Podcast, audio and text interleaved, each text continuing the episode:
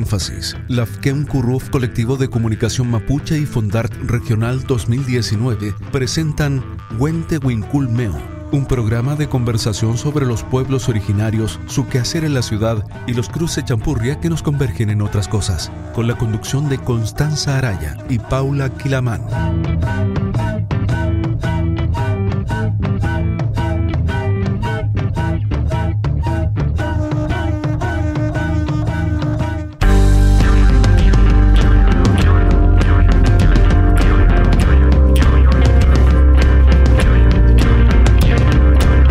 Mari Compuche, Mari Mari Compulamien, Paule Kilaman Piñeniche, Tufachizungu, Wente Winculmeo Piñelu, Radio Énfasis Meu. Mari Mari Compuche, Mari Mari Pulamien, Inche Constanza Piñén. Hola a todas las vecinas y vecinos de la provincia de Marga Marga. Esto es Wente Wincul Meu en Radio Énfasis 95.5 FM y también por la señal online www.radioénfasis.cl.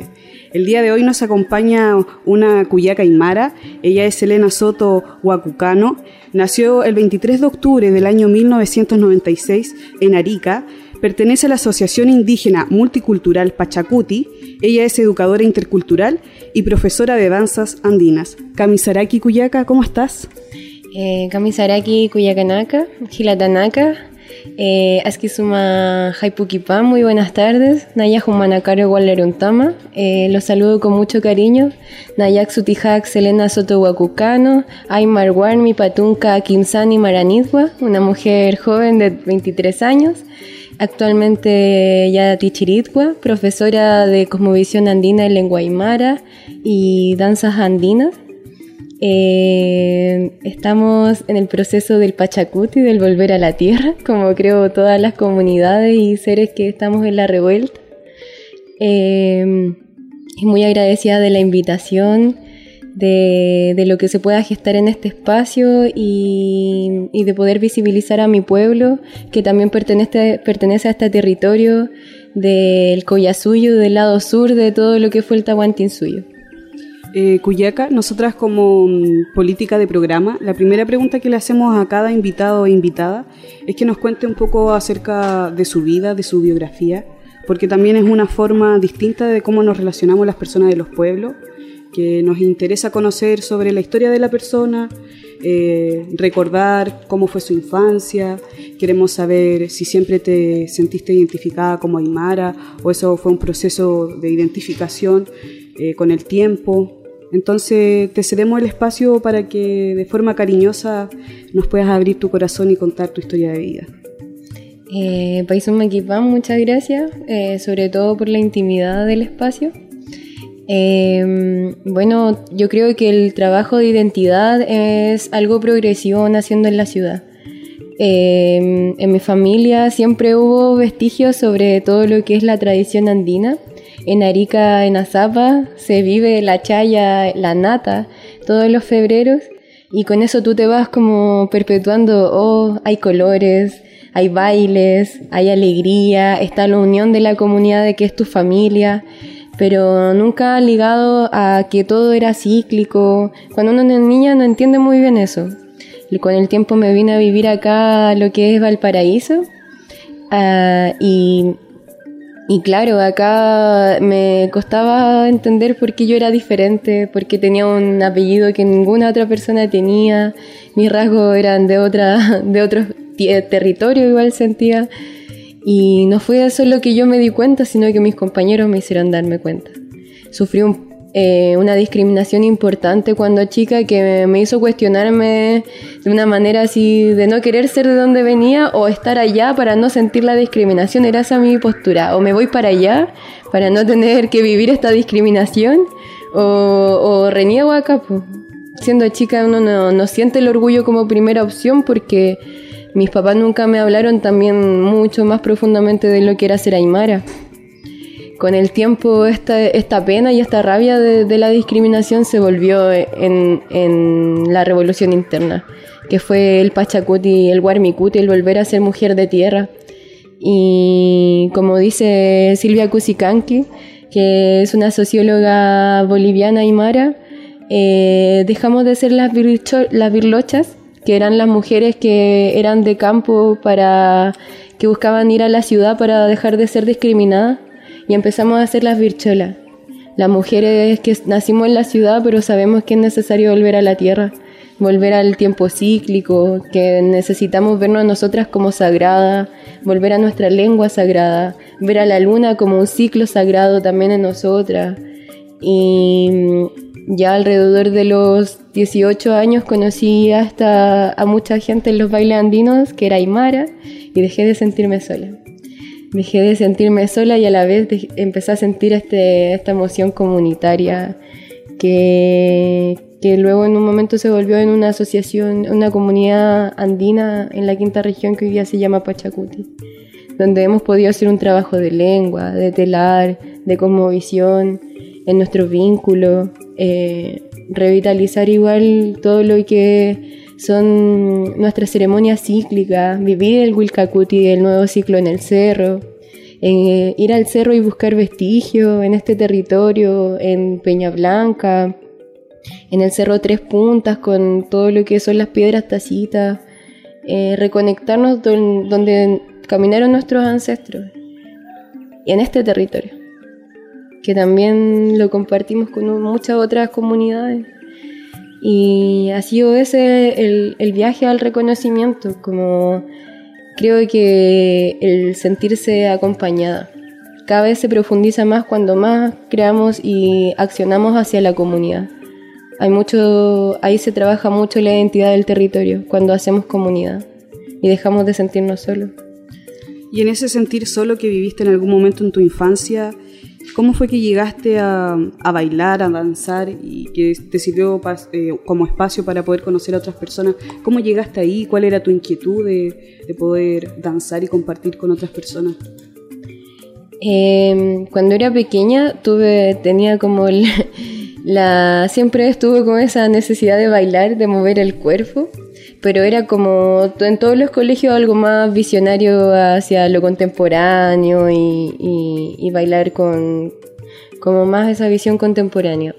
Con el tiempo me di cuenta que era algo súper como competitivo e individual igual, cosa que ya estaba como desde chica me, me vi muy enfrentada a eso y no quería, entonces decidí tomar mi espacio, no bailé mucho tiempo y sí, mi cuerpo lo sentía, extrañaba el movimiento del cuerpo territorio. Y me acordé, pues, en Arica hay tantos bailes andinos y yo igual con mi deseo de ir más hacia allá era como, no, porque yo traer algo de Arica para acá. Y, y en eso, en Valparaíso existían unos bailes como los caporales y yo dije, ya aquí puede ser mi puerta. Igual creo que existe mucho el sentimiento de la gente que cuando está lejos empieza a valorar más igual. Me, ha pasado con Gilatanaka, Cuyacanaka de, de Arica, hermanos y hermanas, que viniendo a estudiar acá dicen, allá no he bailado nada. Y llegando acá quiero bailarlo así, todo lo andino que haya, porque me hace acordar estar en mi tierra. Y, y eso fue el viaje cuando empecé a bailar caporal y después de eso me di cuenta que quería ir un poco más a la tierra con los bailes y encontré el tinku. Y ahí en el tinku mi desarrollo como espiritual se ligó mucho al suma tocoña, que es un principio del buen vivir, del suma camaña de los, de los andinos, que significa buen vivir, eh, que era el saber bailar como principio. Y ahí yo entendí que el suma tocoña es el cuerpo como una ofrenda Em, y que es un reflejo de los sucesos naturales, que bailar comunitariamente es el, es el romper con lo individual y, el sistema actual. Entonces, entendemos que nos necesitamos en este bailar comunitariamente y que no tiene tecnicismo, sino tiene sentimiento. Que tu ofrenda no necesita nada más que estés sintiendo una conexión a quien se lo estás dando. Y al final terminamos hablando de que estamos descolonizando nuestro cuerpo. Descolonizando porque ya no le damos solamente un estereotipo, sino que le damos una intención, le damos un sentimiento, le damos, no sé, el cuerpo cuando sube el cerro es un transporte y se vuelve algo mucho más que una forma. Cuando bailamos es una ofrenda y es mucho más que una forma.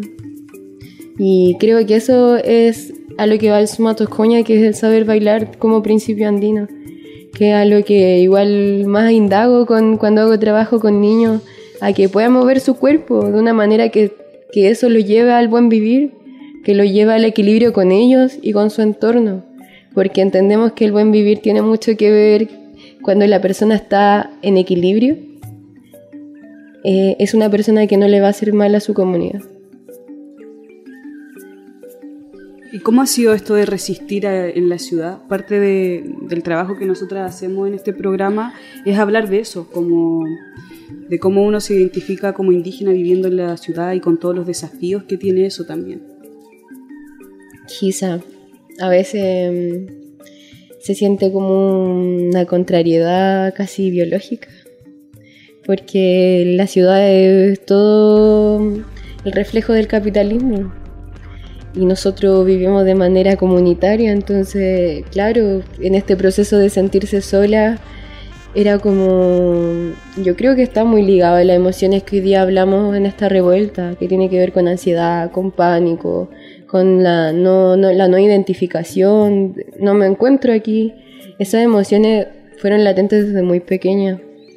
Y ahora les veo el sentido del por qué, porque naturalmente nuestros pueblos nunca sobrevivieron en la individualidad. Sobrevivieron porque estaban en conexión, en complemento, en dualidad. Entonces, ha, ha pasado todo un proceso porque también he tenido que deconstruir como este esta visión igual moral de la iglesia que se ha implantado en las comunidades. Como mujer joven, indígena eh, y con ganas de descolonizar mi cuerpo, territorio y mi comunidad, hemos, eh, me he tenido que plantear que, que por ejemplo, la dualidad no es un binarismo, que la dualidad de nuestros pueblos es, es, una, es un alimento interno que una sabe cuál darle y el respeto está a todas las a, todas nuestras componentes de comunidad. Entonces, esa desconstrucción en los jóvenes está latente. Este, y, claro, creo que la ciudad en cierta parte eh, no ha hecho tener tanta rabia que ya empezamos a cuestionar todas estas prácticas. Los jóvenes indígenas que también ya no solamente eh, queremos reivindicar nuestras visiones, sino que agregar, seguir construyendo historia. Y en ese seguir construyendo en verdad estamos volviendo al origen, que es el respeto por todo lo que existe y no coartarnos nuestras vivencias. Entonces, naciendo, siendo indígena de ciudad, eh, creo que lo más principal y, o lo más evidente que podemos accionar hoy en día es tener vínculos de cariño vínculos de respeto, vínculos de, del suma istaña, del saber escuchar, del suma churaña, eh, del saber dar y recibir. Y eso es lo que vamos cultivando igual hoy en día con jóvenes indígenas. Hicimos un encuentro de jóvenes indígenas hace poco, eh, donde nuestro primer encuentro fue, eh, fue el énfasis del vínculo emocional entre nosotros entendiendo que yo no te puedo defender si no te conozco, si no existe cariño hacia ti. Y fue súper potente porque estamos volviendo a un sentido comunitario de cariño, de cariño y de preocupación, de importancia. Eh, bajándole el escalón al ego, que es muy de la mano con la individualidad. En, lo comunitario todos somos importantes y todos tenemos potencialidades que entregar a la comunidad y eso es un enfoque hermoso que están haciendo, sobre todo porque al ser jóvenes indígenas no solamente es un pueblo, somos muchos pueblos trabajando juntos en visión a la plurinacionalidad desde ya, eh, que a mí como indígena aymara, joven, como tahuaco, me preocupa lo que pasa en, en la nación diaguita, Licanantay, Coya, Mapuche, Rapanui, Yagán, Ona, es una es una, un sentimiento que va mucho más allá de mi pueblo porque entiendo que sola no no no voy a sobrevivir. Que somos hoy en día en el Pachacuti los oprimidos volviendo arriba con la Pachamama. Eh, de alguna forma cómo se puede em, a ver cómo explico porque yo veo que eh, actualmente cierto eh, bueno, esta, esta lucha, ¿cierto?, que actualmente se está dando en Chile, los pueblos indígenas la venimos dando de mucho antes, ¿cierto? Eh, nosotros estamos desde siempre tratando de cambiar un poco el paradigma, de cambiar un poco la forma de relacionarse. Eh, lo hacemos a nivel personal, a nivel familiar, a nivel comunitario, pero cuando queremos extenderlo más allá nos topamos con murallas que nos pone la legalidad, ¿cierto? El Estado, eh, la represión muchas veces también, como pasa con el pueblo mapuche en el sur, que vive mucho la represión por intentar, digamos, que su forma de vida se extienda más allá de su, de su comunidad solamente, ¿cierto? Eh, actualmente en este tiempo, ¿cierto?, de, revuelta, de revolución incluso ya, porque ya llevamos 40 días, ya yo creo que está bien empezar a hablar de revolución. Eh, ¿Cómo podemos nosotros, ¿cierto?, como pueblos indígenas, eh, empezar a extender estas prácticas que nosotros tenemos, ¿cierto? Pero que también de alguna forma a veces también nos cuesta tener porque estamos muy colonizados. Pero cómo podemos aprovechar esta instancia actual que hay para poder extender esto también no solo dentro de nuestras propias comunidades, porque claro, a lo mejor nos podemos juntar entre indígenas y conversamos y lo entendemos súper bien pero de repente cuando estamos con gente no indígena ya nos cuesta un poco más llegar, ¿cierto? Nos cuesta más que nos entiendan, nos cuesta más que comprendan nuestra visión de las cosas. Eh, ahora mismo, ¿cierto? Tenemos esta posibilidad de que se haga una asamblea constituyente, o una, una ¿cómo le pusieron? El nombre raro que le pusieron, pero aún así no existe todavía la posibilidad cierta de que nosotros podamos participar realmente, ¿cierto? Hay propuestas de que dentro de esa, de esa, de esa instancia haya un porcentaje de cupos reservados para los pueblos indígenas, pero una instancia que eh, no está prosperando por culpa de la muralla que siempre pone la derecha, ¿cierto? Que no quiere que los pueblos indígenas tengan esa cuota reservada. Entonces, ¿qué, caminos eh, podemos tomar porque no sabemos en qué va a terminar tampoco esta revuelta, no sabemos si se va a obtener realmente la nueva constitución o no se va a obtener o qué va a salir de esto, todavía no lo sabemos, porque eh, también la represión está muy brutal. Entonces, eh, ¿cómo vamos extendiendo esto un poco hacia los colegios, por ejemplo, donde estudian nuestros hijos, hacia las juntas de vecinos donde vivimos, hacia, no sé, los centros de padres o los centros de alumnos? ¿Qué, qué, ¿cómo podemos hacerlo? O sea, no te pido que me dejes como una respuesta, porque yo sé que es difícil, pero como dentro de tu punto de vista del trabajo que tú estás haciendo, eh, ¿cuál te parece que podría ser una vía o cómo podríamos trabajar? Eh, yo le comentaba a la cuyaca Coñi, presente en la mía, que hace poco tuve un sueño. Este sueño tiene que ver con que yo estaba en Valparaíso en la calle y frente mío estaba hablándome una chola una chola de pollera, de trenza, con, con manta, con aguayo. Y me hablaba en Aymara todo el tiempo y yo tratando de entender qué estaba haciendo hablando con una chola en la calle en Valparaíso y no le entendía bien porque estamos en autoeducación y rescatando, revitalizando la lengua sagrada Aymara. Eh, me preguntaba qué, qué significaba lo que me estaba diciendo, tratando de entender qué hacía ahí y llama mi atención de una manera que me dice identidad territorial. Y empiezo a despertar, empiezo a despertar. Hace dos días voy a Putaendo porque voy a hablar con una cuyaca diaguita para hacer el levantamiento y unificación de demandas con el Valle de la Concagua, las comunidades de allá. Y ella me dice, oye, acá es tan necesario hacer un trabajo de identidad territorial y se me viene como un eje en la cabeza identidad territorial de nuevo. Este sueño no tiene no tiene como o sea, tiene un fin en realidad. Eso tiene. Tiene un fin importante, que es lo primero que debemos hacer. Hay muchos indígenas no reconocidos porque piensan que hacen apropiación cultural, aún algunos teniendo el apellido porque no han tenido una instancia anterior con su visión. Entonces, claro, existe para el pueblo mapuche mucho más eh, trabajo avanzado porque hay un rescate de identidad, hay una, lucha de resistencia mayor que ha protegido su iconografía, su lengua, su cultura, su ceremonia, pero para otros pueblos que tienen eh, menos reconocimiento, como el pueblo, por ejemplo, de Aguita, eh, que perdió su lengua por la colonización, aún falta camino por recorrer y nuestra aquí, para hablar de plurinacionalidad, es la empatía es empezar a pensar por otros pueblos también, ayudarnos, alzarnos, o sea, hablar de autonomía de todos los pueblos, pero empezar a, mantener, como a cultivar nuestra empatía entre nosotros. O sea, yo creo que es sumamente importante hacer un trabajo territorial de identidad. En, estamos en Valparaíso, en la región de Valparaíso, acá. O sea, es un lugar tan céntrico para el territorio del colonizador que es Chile, que llegan estudiantes de todos los lugares. Y es sumamente importante que tengan una casa donde llegar, que si en su territorio, si son de Arica y nunca ya tuvieron, tienen familia aymara, pero nunca han tenido un, un suceso anterior con la conmovisión, acá también puedan tener la posibilidad, ¿por qué no? Ese trabajo territorial es lo que tratamos de hacer con los encuentros de jóvenes indígenas en Valparaíso, que en estos momentos se va a extender al Valle de la Concagua, Putaendo, porque nos comprometimos con la Cuyaca Diaguita de, de ir y ayudarla, porque es necesario que, se, que rescatemos esas almas perdidas que en realidad también deben sentir que, que no tienen mucho sentido en la vida sabiendo que son indígenas y nunca han podido tener un encuentro porque eso es lo que le pasa a la mayoría de los indígenas que, que no, no tienen dónde llegar, que se sientan un poco perdidos, que saben que les da gusto ir al cerro, que, que le, da alegría reconocer, identificar plantas medicinales del cerro,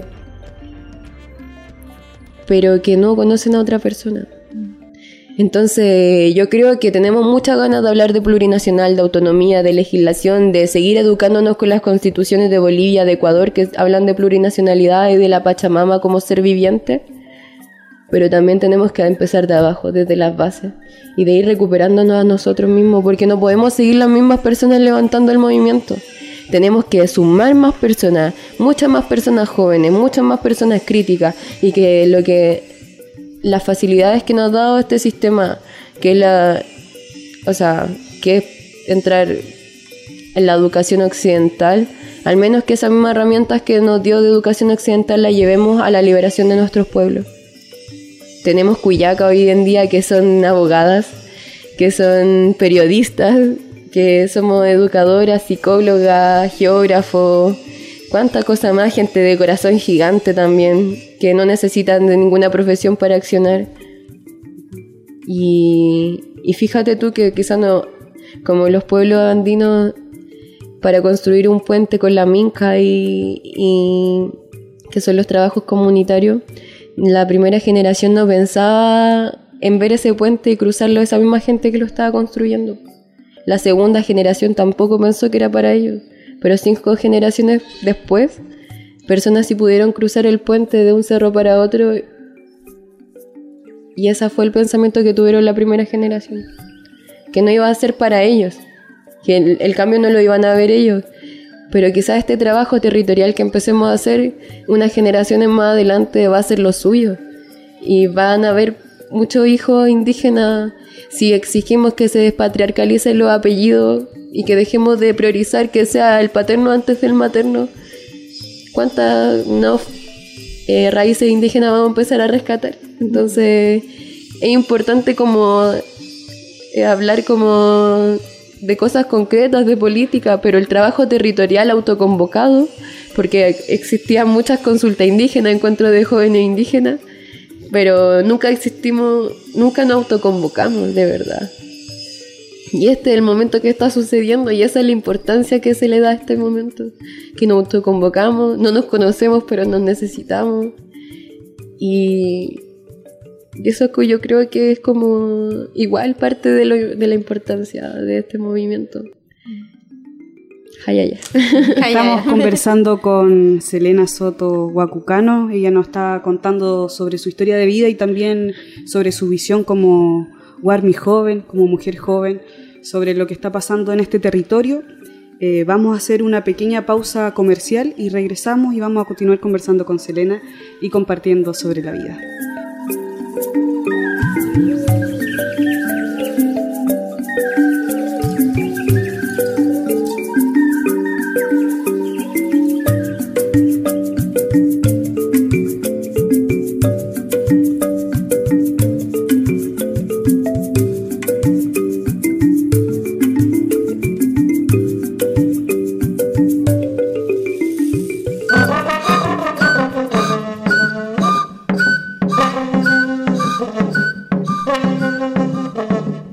En Radio Énfasis, Constanza Araya y Paula Quilamán conducen Huente Meo, un programa de conversación sobre los pueblos originarios, su quehacer en la ciudad y los cruces champurria que nos convergen en otras cosas. En Énfasis, la radio oficial de la provincia de Marga Marga.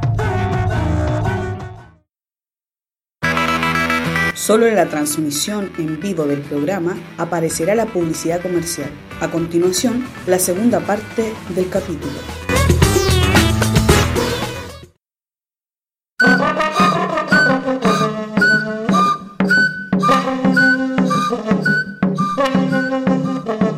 Esta hora en Radio Énfasis, Constanza Araya y Paula Quilamán conducen Huente Meo, un programa de conversación sobre los pueblos originarios, su quehacer en la ciudad y los cruces champurria que nos convergen en otras cosas. En Énfasis, la radio oficial de la provincia de Marga Marga.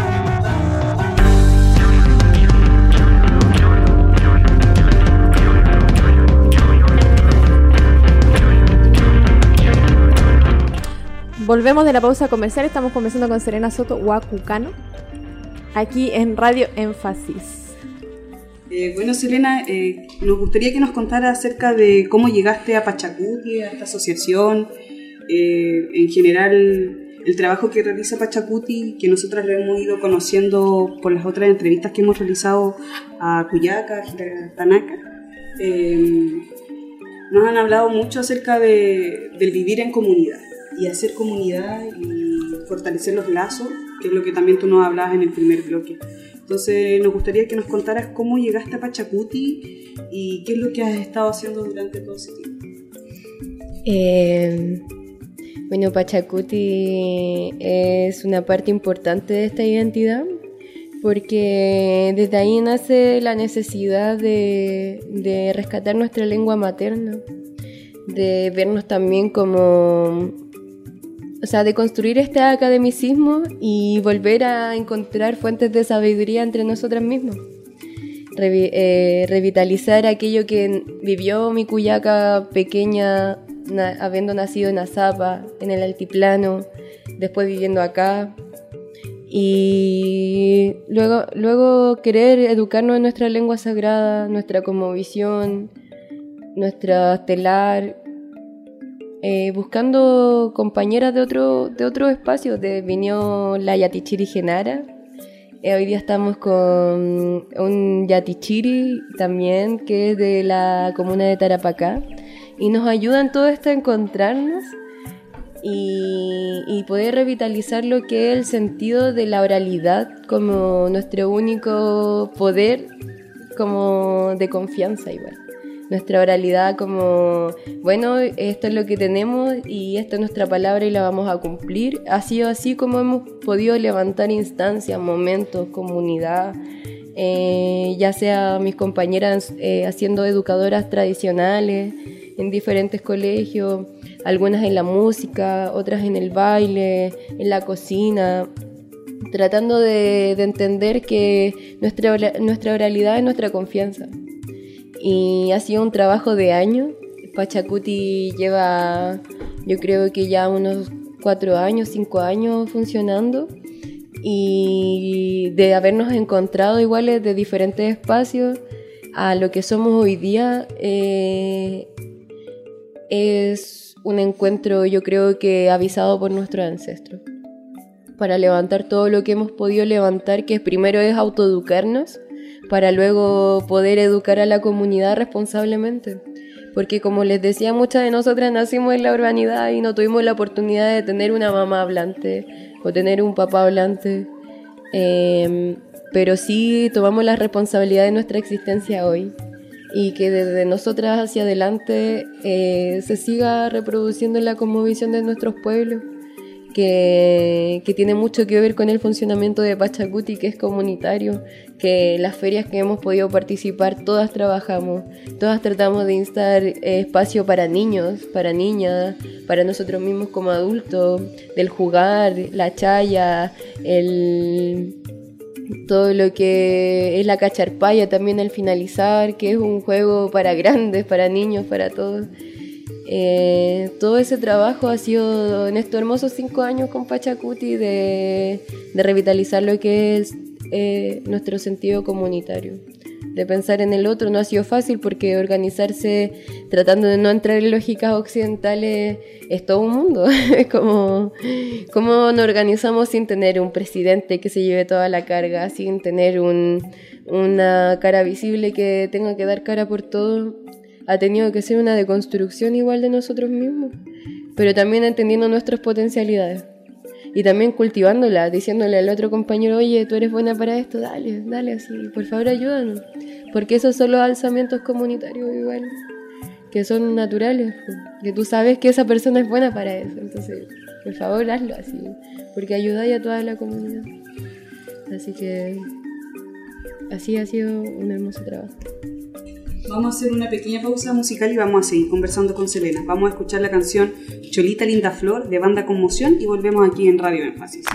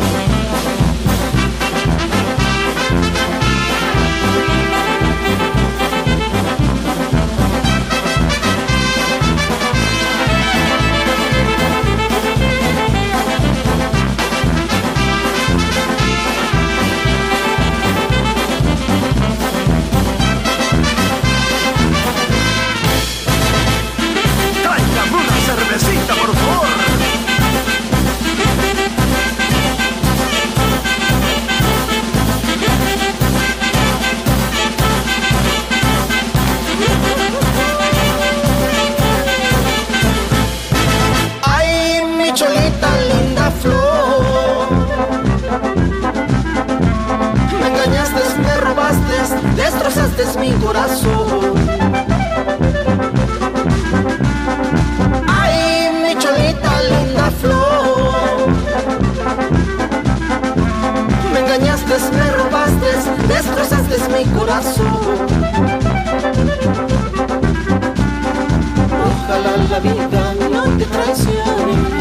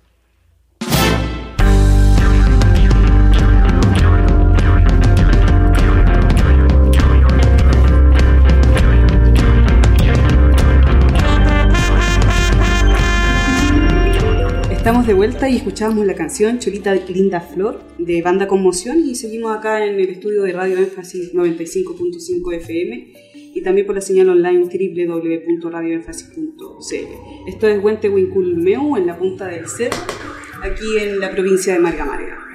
Eh, Cuyaca, te queríamos eh, aprovechar de preguntar brevemente, ya nos queda poco tiempo, pero que nos cuentes sobre tu labor como educadora intercultural y profesora de danza andina. Que eso no lo hemos conversado, para que nos cuentes un poquito sobre eso. Eh, bueno, ha sido todo un trabajo personal porque siendo joven igual el mundo occidental te desvalida. Y era como, sentía que la gente decía, te falta experiencia, pero en el fondo mi corazón también hacía el, la autorretroalimentación y decir, claro que me falta experiencia, porque también te tenéis que enfrentar a un sistema occidental de educación que, que a veces no se te abren todos los espacios que uno quisiera. A mí me encantaría llevarme a los niños para el cerro, hacerle educación ambiental, que supiesen reconocer las plantas del bosque esclerófilo pero todos estamos en un mundo de burocracia y de miedos, igual de individualidad, donde no confiamos en la otra persona y es lo que alimenta el sistema en verdad. Entonces, poder llegar a los colegios eh, y en realidad usar la danza como primera herramienta para introducir igual hacia una educación intercultural, eh, ha sido una labor fuerte, personal, pero después reconfortante para el fruto. El fruto es ver niños que se quedan con la palabra enérgica hayaya, que después andan todo el día cuyaca, gilata, y como con una necesidad de aprender otros tipos de vida. Ellos, yo me sorprendo porque muy naturalmente quieren saber de otras culturas, ellos no se niegan. Yo creo que existe mucho la discriminación porque no hay un acceso a la interculturalidad, pero cuando e, llega a ellos hay una necesidad de saber inminente llega vestida de, con tu traje tradicional a la sala y empiezan, ¿qué es esto? ¿Y qué es esto? ¿Y qué es esto? Y empieza el niño natural a como tener memoria genética. Yo creo muchos de ellos deben ser indígenas, acallados por este mismo sistema. Y decir, ¿qué es esto? A decir, esto sirve para identificarte como con tu pueblo y decir, lo encuentro hermoso y después empiezan a respetarse, empiezan a entender que, claro, a la gente que le decían curille, que es muy una palabra más mapudungún que es la gente negra, también eh, deja de ser algo negativo, que la gente que le decía la yola, porque tenía rasgo de, de, indígena nortina, dejó de ser algo negativo, sino que al contrario, ¡oye, qué bacán! Oye, qué, oye, y después la niña que, claro, tiene identidad indígena, se potencia aún más. hay un amor propio aún más profundo que es importante para nosotras. Porque no podemos avanzar como mujeres si, no, si nos regimos por tantos estereotipos. Necesitamos amor propio y la identidad de nuestra salida. Entonces, ese trabajo también lo hacemos en clase con los niños. Ámense, amen sus raíces. Amen lo que son, lo que están construyendo de ustedes. Y aunque son chicos, algo les queda si volvemos a repetir este mismo discurso año por año, van a crecer siendo con raíces fuertes. Y ese es el trabajo que hacemos en clase igual. He tenido la oportunidad de, participar en universidades también y hablar esto con gente mayor, con, de mi edad en realidad, o sea, como de mi edad y también con profesores del lugar. Es el fuego que enciende este, este sentir que, que no, que a veces nos falta un sentido en la vida. En la llama que, dice, pucha, esto era. Por eso a veces no me siento encajado en el sistema. Bueno, me cuesta hasta saludar a la que viene de frente mío, a veces le hago la L. Y no, pues, y en un sistema comunitario, al contrario, te acercáis a preguntar cómo estáis. Me interesa saber cómo estáis, porque a la vez también en algún momento me gustaría que me preguntasen también cómo estoy. No es fácil vivir en la ciudad, pero sí en la educación hay mucho por hacer. Hay mucho por deconstruir y volver a construir y e como plantar en, esta semilla el sentido comunitario. El sentido del suma camaña del buen vivir, que lo compone el suma mancaña, que es el saber comer, el suma humaña, que es el saber beber, el suma toscoña, que es el saber bailar, el suma iquiña, que es el saber dormir, el suma irnacaña, que es el saber trabajar, suma lopiña, que es el saber meditar, suma mayaña, que es el saber pensar, suma monaña, monañaciña, que es el saber amar y ser amado, suma istaña, que es el saber escuchar, suma ruscapiña, que es el saber hablar, suma Casiña, que es el saber soñar, suma sarnacaña, que es el saber caminar, y el suma churaña, catucaña, que es el saber dar y recibir. Todo ese suma camaña que lo compone, en los niños es un libro abierto para ellos. Porque dejamos el adultocentrismo y también empezamos a volver a volver a hacer esa pequeña semilla que también fuimos. Gracias la en Cuyaca por compartirnos su sabiduría y con esa visión de, de mujer sabia, de forma innata. Vamos a hacer otra pequeña pausa musical, vamos a escuchar la canción Sol de la banda Calamarca y volvemos aquí en Radio Énfasis.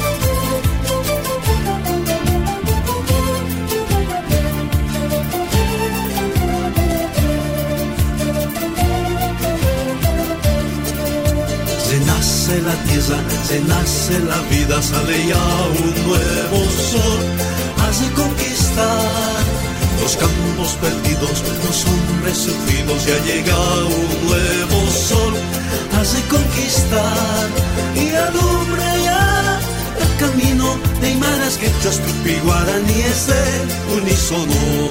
Y alumbra ya el destino que en tantos siglos nuestras tradiciones nunca murieron eterna luz de paz.